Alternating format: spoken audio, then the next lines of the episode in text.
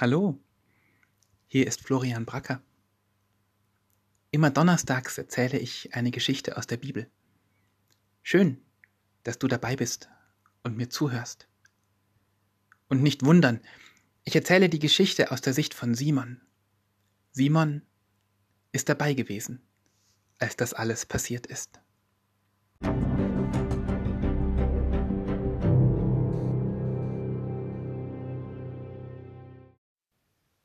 Was jetzt kommt, ist schwierig für mich zu erzählen. Ich habe immer gedacht, ich wäre ein Freund von Jesus, ich wäre der beste Freund von Jesus. Aber als er mich wirklich gebraucht hat, da habe ich ihn im Stich gelassen. Es ging schon in dem Garten los in Gethsemane nach dem Abendessen. Jesus war irgendwie anders als sonst. Er hatte Angst. Er hätte uns gebraucht. Er hat uns angeschaut, seine Freunde, die, die mit ihm unterwegs waren, seit den ersten Tagen. Und hat den Kopf geschüttelt und hat gesagt, heute Nacht werdet ihr mich alle im Stich lassen. Das konnte ich nicht auf mir sitzen lassen. Ich bin zu ihm hin und habe ihm die Hand gegeben und habe ihm versprochen, Jesus, auch wenn alle anderen dich im Stich lassen, ich tue das nicht. Ich bleibe bei dir, egal was kommt. Da hat er mich ganz, ganz traurig angeschaut und hat gesagt, Simon, bevor morgen früh der Hahn kräht, wirst du dreimal gesagt haben, dass du mich nicht kennst. Dann hat er seine Hand aus meiner gezogen und ist zu den anderen gegangen, und ich stand da wie versteinert. So denkt Jesus von mir? Aber ganz fertig war Jesus doch nicht mit mir. Denn gleich danach sollte ich zurück zu der großen Gruppe der Jünger kommen.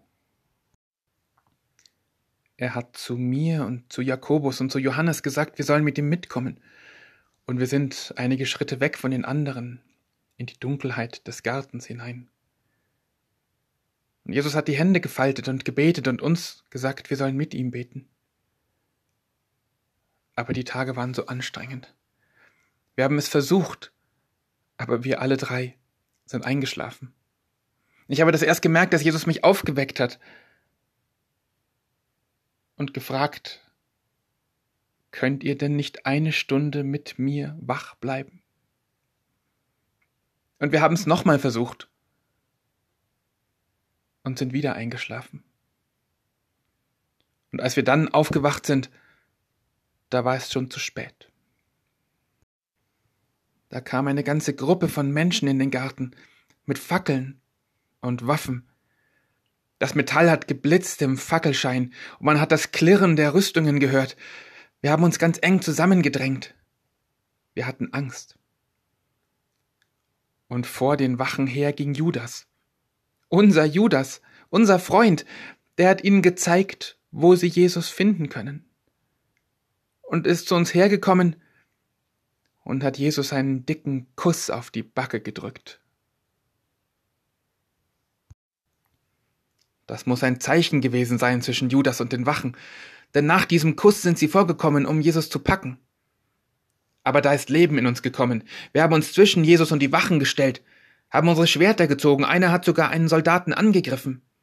Wir waren bereit zu kämpfen. Wir, die Fischer und Handwerker, gegen ausgebildete Soldaten. Wir hätten keine Chance gehabt. Aber Jesus hat uns gestoppt. Er hat gesagt, lasst das. Steckt eure Schwerter weg. Gott will, dass das geschieht, was heute Abend geschieht. Wir haben ihm gehorcht. Wir sind zurückgetreten. Wir haben die Wachen Jesus mitnehmen lassen. Sie haben ihn abgeführt in den Palast des hohen Priesters. Dort haben sich die Priester und Ältesten getroffen. Sie wollten Gericht halten über Jesus. Ich bin den Wachen hinterhergegangen. Ich wollte ihn nicht im Stich lassen. Ich wollte so nah wie möglich bei ihm sein. In das Gerichtsgebäude durfte ich nicht hinein, aber im Vorhof bin ich geblieben. Dort waren Wachen und Knechte und Mägde, die hatten ein großes Feuer angezündet in der Nacht und haben sich dort gewärmt. Ich habe mich dazugestellt, während sie drinnen über Jesus geurteilt haben. Und dann schaut mich eine von den Mägden am Feuer an und runzelt die Stirn und sagt, Bist du nicht auch einer von denen, die mit diesem Jesus unterwegs waren? Mir ist vor Schrecken das Herz in die Hose gerutscht. Ich habe wild den Kopf geschüttelt und gesagt, nein, da musst du mich verwechseln. Nein, bin ich nicht. Sicherheitshalber bin ich an eine andere Stelle gegangen, wo die Magd mich nicht mehr so gut im Blick hatte. Raus aus dem Feuerschein.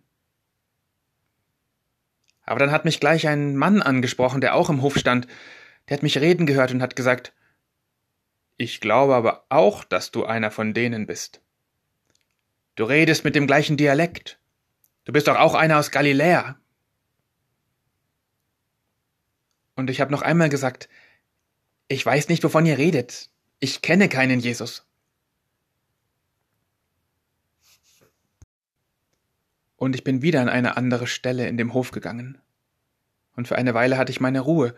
Aber dann kam eine von den Wachen, die davor im Garten waren und hat mich kritisch gemustert von oben bis unten und hat gesagt, Hey, du bist doch einer von denen, die vorhin im Garten waren. Du warst doch bei diesem Jesus dabei. Da habe ich geschrien. Was wollt ihr denn alle von mir? Ich kenne diesen Jesus nicht, ich schwöre, ich höre seinen Namen hier zum ersten Mal. Ich bin nicht der, den ihr sucht. Weil ich so laut geschrien habe, habe ich wohl den Hahn aufgeweckt, der im Nachbarhof schläft. Denn direkt danach hat er gekräht. Schrill und klar hat er gekräht, und mir ist klar geworden, was ich getan habe. Bevor der Hahn kräht, hatte ich dreimal gesagt, dass ich Jesus nicht kenne. Da bin ich davongelaufen, weil ich mich so sehr geschämt habe. Ich habe mir eine Stelle gesucht, wo mich keiner findet. Und habe angefangen zu heulen. Was für ein Feigling ich doch bin. Was für ein erbärmlicher Waschlappen. Kein guter Freund. Ich habe Jesus im Stich gelassen, um meine eigene Haut zu retten.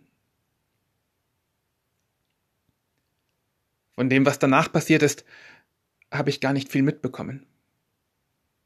Sie haben Jesus verurteilt. Und Pontius Pilatus, der Chef der Römer, der hat gesagt, sie können ihn kreuzigen.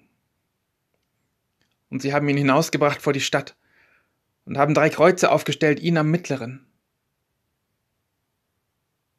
Und dort ist er gestorben.